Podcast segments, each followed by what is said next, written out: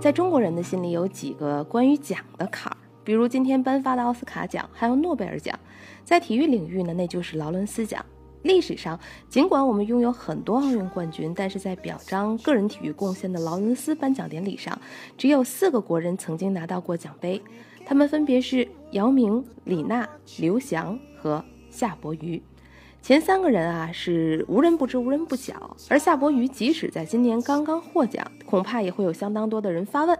这位是？如果我说就是那位双脚截肢、四次失败、最终第五次登顶珠峰的古稀勇士，也许您会有点印象。不过接下来呢，恐怕会跟一句：这大爷太感人了，太坚强了，感动中国。我看很多媒体在编写这条新闻的时候，用的也是“无腿老伯感动世界”这样的标题。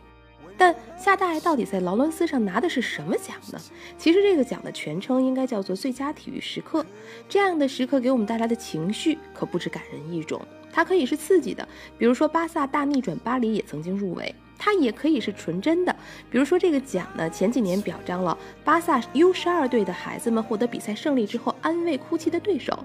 这一类奖项的设立恰恰是为了展示和还原体育运动的多样性。说了这些前提之后呢，我们再回溯夏大爷的故事。四十三年前，他在登山时遭遇高海拔风暴，因为把睡袋给了生病的队友，而使自己遭遇冻伤，最终失去双腿。在此之后的数十年，他带着假肢又四次冲击珠峰峰顶。二零一四年遭遇了雪崩，二零一五年遇上了地震，二零一六年距离顶峰仅仅九十四米，又遭遇到了极端天气。夏伯渝自述啊，前四次失败的经历对他个人而言最刻骨铭心的应该是2016年那次。尽管只是咫尺的距离，尽管内心依然有执念，但最终他还是选择了下撤，因为自己可以豁出去，但是不能让同行的几位夏尔巴的小伙子一起置生死于不顾。征服的欲望和人性的复杂，在那一刻的决断，我甚至觉得是更击中人心的时刻。体育真正的价值不只是赛场上的输赢，更不是扁平的励志、公众号的眼泪。夏伯渝自己在多次经历生死、征服与被征服之后，竟然发自内心的感谢了珠穆朗玛峰，因为他最终接纳了这位七旬的攀登者。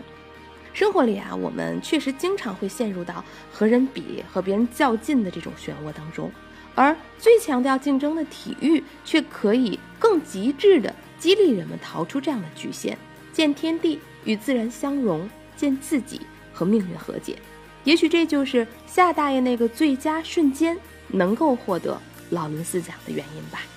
三分钟热度，直抵体坛沸点，我是张文，咱们隔天见喽。